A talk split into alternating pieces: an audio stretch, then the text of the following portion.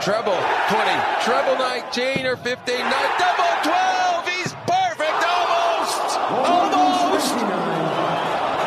But to do that off the back of a 1-4-2 out as well, that was almost 12 perfect darts. Hier ist äh, Checkout, der Darts-Podcast am ersten spielfreien Tag während der Darts-Weltmeisterschaft. Wir haben uns gedacht, heute an Heiligabend wird zwar nicht gespielt, aber Zeit, um euch einen Podcast zu geben mit den Analysen zu den Spielen von gestern Abend ist ja allemal. Und ihr habt sicherlich auch noch ein bisschen Zeit, äh, dort reinzuhören, bevor die Bescherung losgeht. Deshalb also heute Checkout mit dem Titel Weihnachtspause bei der Darts WM 2020. Nach elf Tagen sind mittlerweile zwölf Spieler im Achtelfinale. Wir schauen auf den gestrigen Tag und die sehr hochklassigen oder zumindest sehr spannenden Partien. Wir haben gerade im Intro die acht perfekten Darts von Darren Webster gehört bei Sky Sports. Das war nur eine von vielen hochklassigen Szenen gestern. Die bespreche ich, Kevin Schulte, nicht allein, sondern natürlich mit Christian Rüdiger. Grüß dich. Schönen guten Tag, Kevin, und hallo an alle Zuhörer. Checkout könnt ihr wie immer hören auf Spotify, Google Podcasts, Apple Podcasts, Soundcloud, wie auch immer und natürlich während der WM auch bei ntv.de. So, und dann lass uns äh, starten mit der Analyse. Wir können gerne chronologisch die sechs Partien von gestern durchgehen. Beginnt mit dem erneut starken Auftritt von Nico Kurz, der aber trotzdem ausgeschieden ist. 2 zu 4 gegen Luke Humphreys. Damit wieder kein Deutscher unter den letzten 16 im Ali Pelli.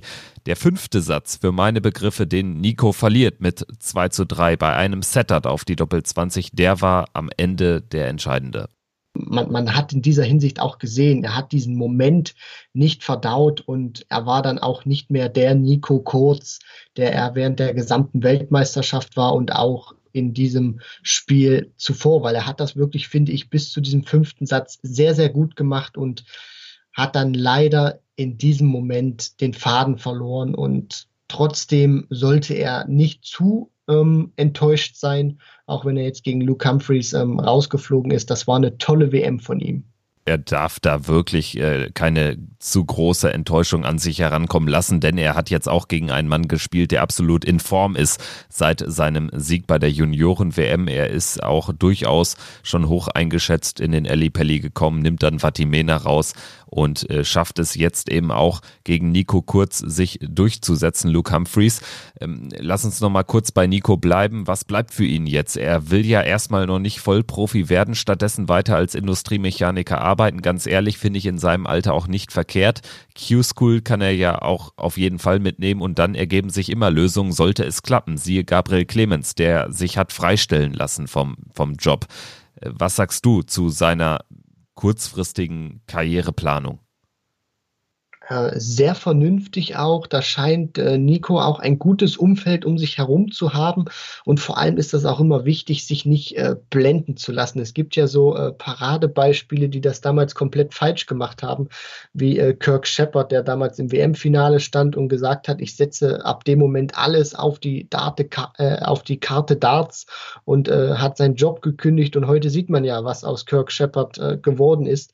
Deswegen, Nico macht das vollkommen richtig. Die Q-School wird er meiner Meinung nach auch spielen, denn ähm, das ist auch immer ein wichtiger Faktor für solche Jungs, denn damit ist er natürlich auch für jedes äh, European Tour Event, da muss er dann auch nicht bei jedem Turnier dann auf der European Tour extra Startgeld bezahlen.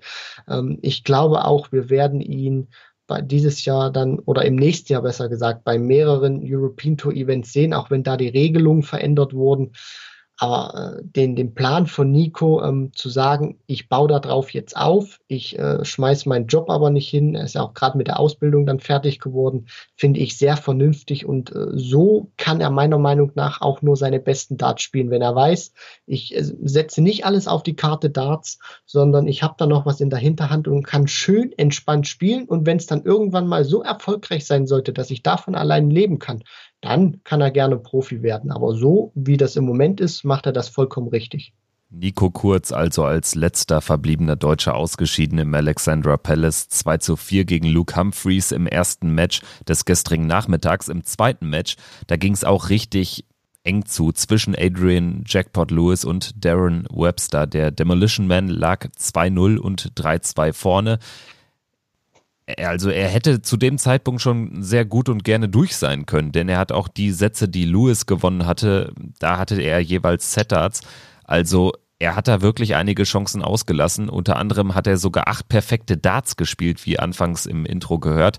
Es war vieles drin in dem Spiel. Am Ende ist es aber Lewis, der sich mit 4-3 durchsetzt. Im Entscheidungssatz lag er dabei auch schon 0-2 hinten. Wie viele Leben hat Jackpot eigentlich bei dieser WM? Ich meine, er hatte ja in Runde 1 gegen Christo Reyes auch schon ein 0-2 umgebogen. Ja, und ich dachte mir vor allem auch, er würde diesen, diesen Boost an Selbstvertrauen, den er da gesammelt hat, den würde er sofort mit in dieses Match reinnehmen und wir würden einen Jackpot Adrian Lewis sehen, wie wir ihn in Erinnerung hatten, als er die Weltmeistertitel gewonnen hatte. Aber davon war ja gar nichts zu spüren. Der ist unfassbar langsam und träge in die Partie reingekommen und hatte, du hast das schon angesprochen, unfassbares Glück, dass Darren Webster nicht mit 3 zu 0 in Führung geht, diese Set-Darts, die er da hat, nutzt. Und je länger das Match dann wurde, also Eddie Lewis, der hat sich da richtig reingefeit, das muss man ihm schon lassen. Er hat sich da reingekämpft, reingebissen, reingefeitet und hat das dann trotz und hat das dann irgendwie hinbekommen. Und was ich auch erstaunlich fand, als er diese Partie so langsam auf seine Seite gezogen hat, dann kamen ja auch diese acht perfekten Darts von Webster, aber er hat sich davon nicht aus der Ruhe bringen lassen und hat dann vor allem auch im sechsten Satz müsste das gewesen sein, zwei tolle Finishes gespielt mit der 132 Bull Bull Doppel 16 und dann noch die 124 hinterher und dann im entscheidenden siebten Satz hat er das dann auch meiner Meinung nach sehr gut gespielt. Also für Adrian Lewis ist es momentan so, er überzeugt mich spielerisch nicht, aber dafür kann er mich kämpferisch bislang mit seiner Leistung überzeugen. Und er trifft im Achtelfinale auf Dimitri Vandenberg. Der Belgier hat es gegen Luke Woodhouse nicht leicht gehabt, aber am Ende sich 4 zu 2 in einem Spiel auf eher niedrigem Niveau durchgesetzt, beziehungsweise im Vergleich zu Vandenbergs Auftaktmatch und auch in, im Vergleich zu den beiden ersten Spielen von Woodhouse Woody war, wie man hinterher hörte, krank ins äh, Spiel gegangen. Das hat man ihm auch ein bisschen angemerkt. Er war nicht so kämpferisch, hat dafür trotzdem am Ende eine gute Leistung gezeigt, ist nun mal jetzt 2-4 rausgegangen, kann auf eine sehr gute WM zurückblicken, auf ein sehr gutes zweites Halbjahr, gerade mit den Erfolgen jetzt bei der WM und bei den Players Championship Finals. Ähm, Dimitri steht da damit im Achtelfinale letztendlich dann auch verdient, oder? Ja, auch wenn wir gestern die zwei Gesichter des Dimitri Vandenberg gesehen haben, fand ich seine Partie, auch wenn die vom Average her nicht so hoch war, trotzdem sehr kontrolliert und ich halte trotzdem weiterhin auf die Karte und, äh, und sage weiterhin auch mit Dimitri Vandenberg ist bei dieser WM zu rechnen. Wir werden das weiter beobachten, gehen jetzt rein in den gestrigen Abend.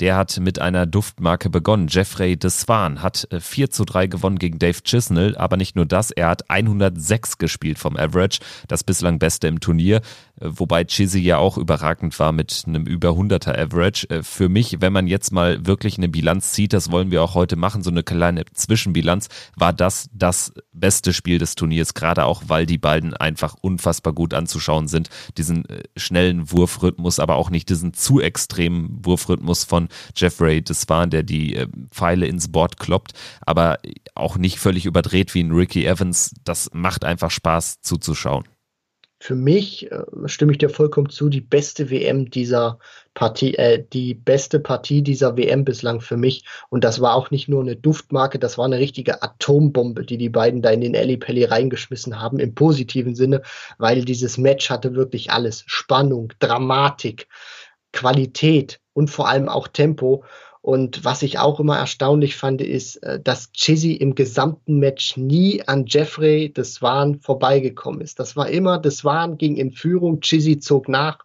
Und was äh, Deswan dann im entscheidenden siebten Satz gespielt hat nochmal, das war ganz großes Tennis. Und mit dieser Leistung auch wenn wir immer nicht zu weit nach vorne greifen sollten, finde ich, hat er sich für mich in einen Favoritenkreis gespielt. Denn so eine Partie gegen Chizzy erstmal zu spielen, über so eine Distanz dann auch 106 ins Board zu brennen, das ist ganz großes Kino gewesen und für mich hat er sich damit auch in einen Favoritenkreis gespielt.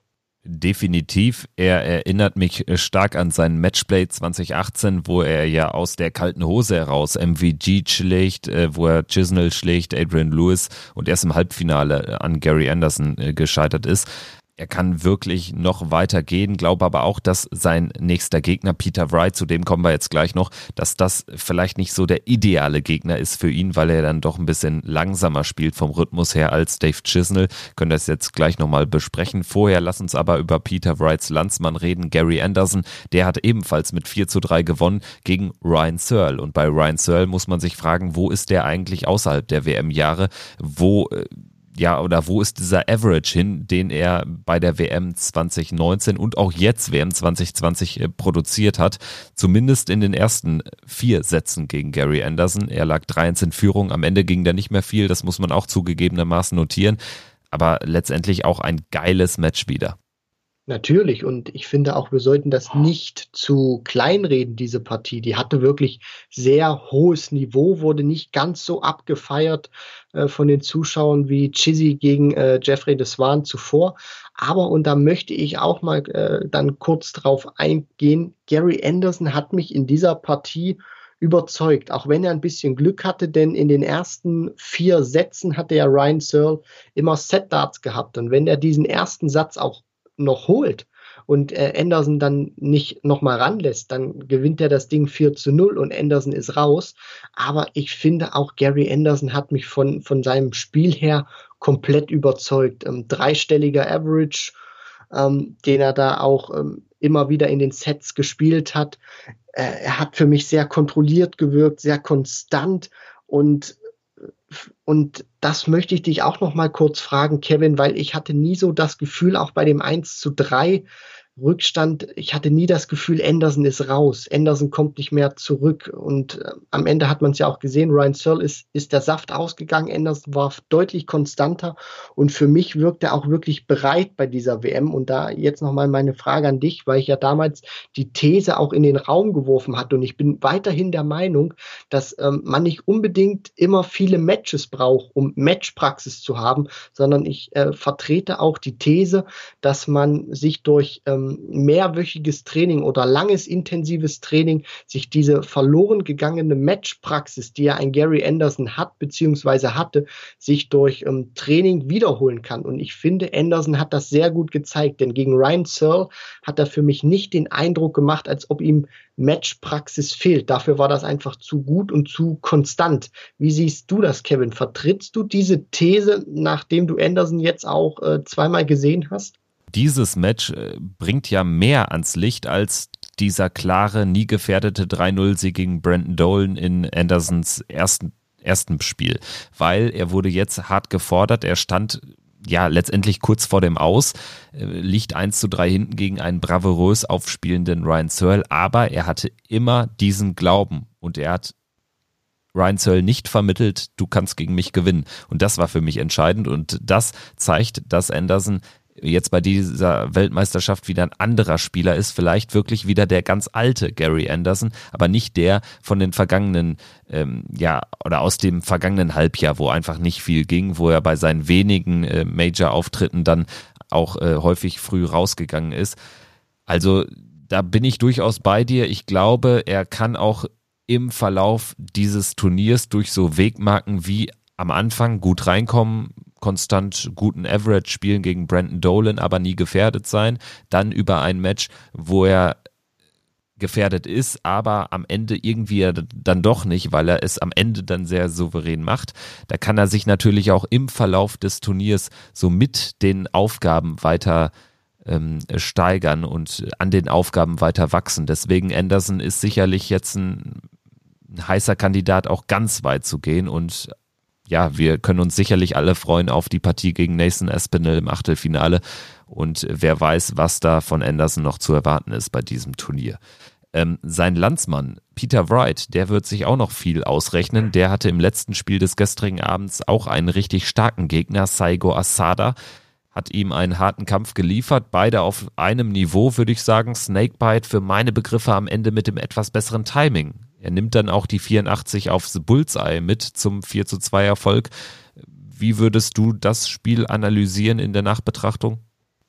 Im Gegensatz zu den ersten beiden Partien war es vom Tempo her auch ähm, sehr moderat und es war auch von der Qualität her nicht mehr das ganz große Feuerwerk oder die, der ganz hohe Standard, wie wir ihn am Anfang hatten. Aber was mir auch auffällt, Peter Wright überzeugt mich ehrlich gesagt spielerisch noch nicht. Das einzige Mal, wo er mich wirklich überzeugt hat, das war im letzten Satz dann gegen äh, Noel Malikdem, als er dann diese herausragenden Darts spielt.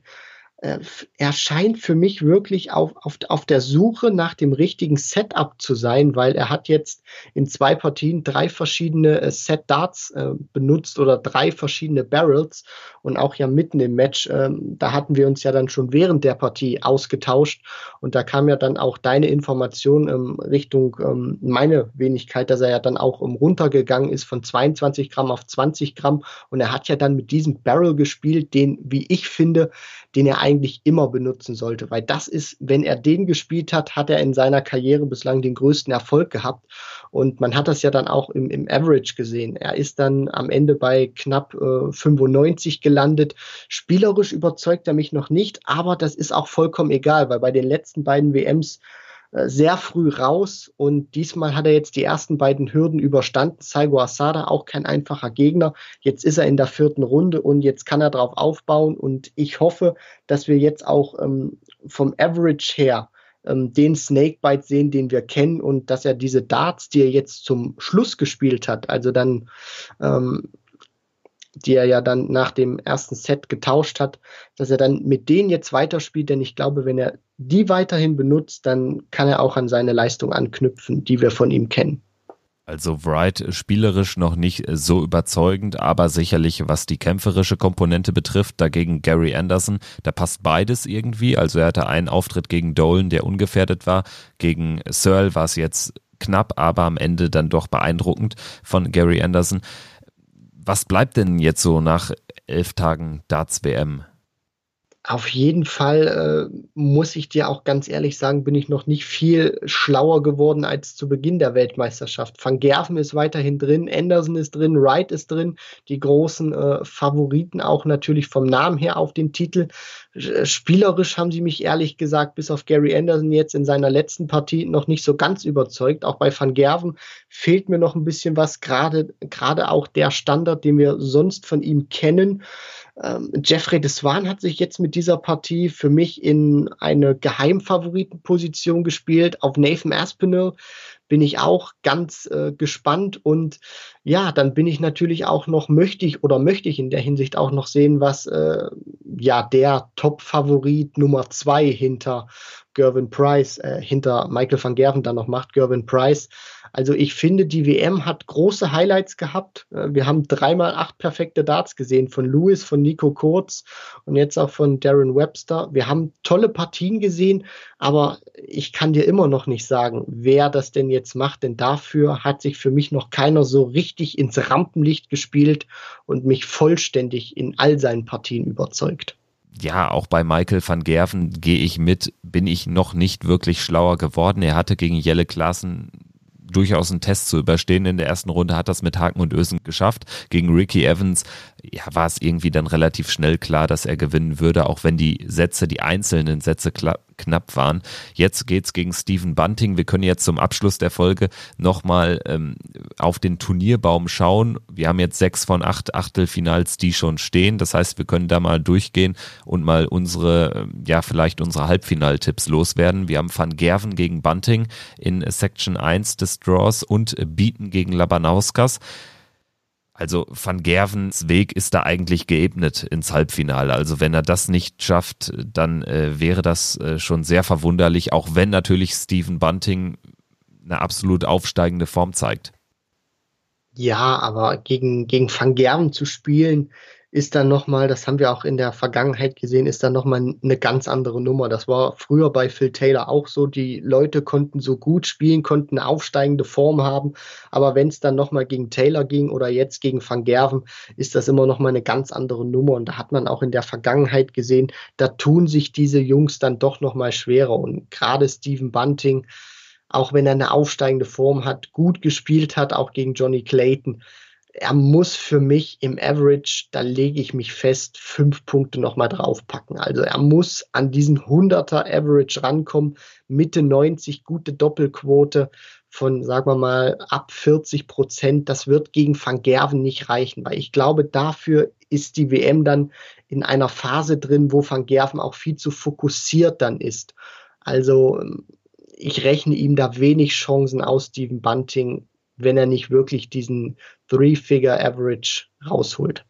Dann haben wir in Section 2 Gary Anderson gegen Nathan Aspinall und Dimitri Vandenberg gegen Adrian Lewis. Ich denke, wir sind uns einig, dass Anderson gegen Espinel da das Match ist, wo es sich entscheiden wird, wer ins Halbfinale gegen Van Gerven geht. Das wäre jedenfalls meine Einschätzung und da bin ich wirklich bei Anderson Espinel. Wir werden das in der nächsten Folge am 27. in der Vorschau auf die Partien auch nochmal konkreter analysieren, aber da bin ich absolut 50-50. Da weiß ich gar nicht, wie das Pendel ausschlagen wird gehe ich äh, vollkommen mit dir mit. Ähm, ich würde jetzt mal so ähm, vom Bauchgefühl her sagen, das macht Nathan Aspinall.